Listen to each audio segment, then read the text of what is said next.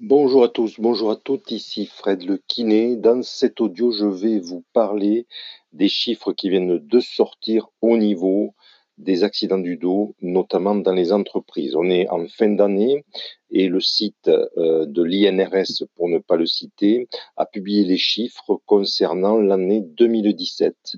Donc c'est un bilan sur lequel je vais vous parler des troubles musculosquelettiques, mais également des euh, lombalgies spécifiques.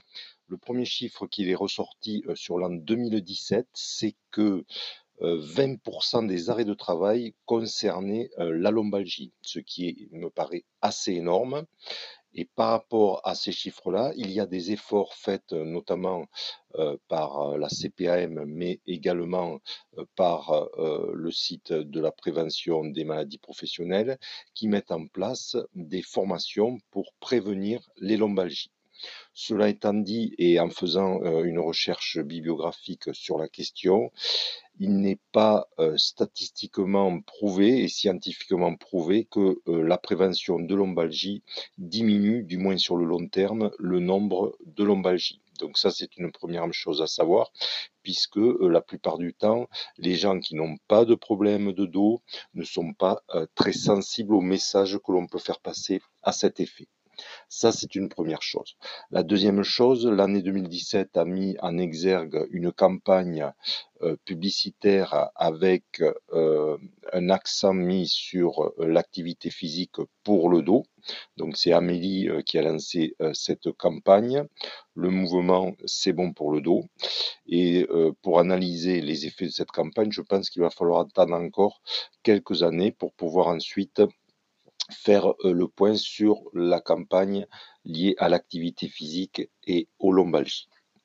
Dernière chose, il y a le paramètre, ce qu'on appelle les troubles musculosquelettiques, qui sont en fait des pathologies inflammatoires qui peuvent arriver donc au niveau des lombaires, au niveau des cervicales, au niveau euh, des épaules et des coudes et au niveau du canal carpien.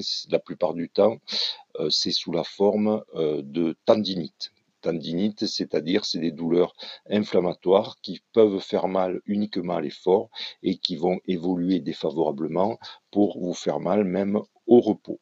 Ces troubles musculosquelettiques apparaissent euh, principalement dans des activités dans lesquelles il y a des euh, manutentions de charge, mais également sur un poste informatique, vous pouvez euh, développer des troubles musculosquelettiques, notamment des tendinites au niveau du poignet ou au niveau du coude.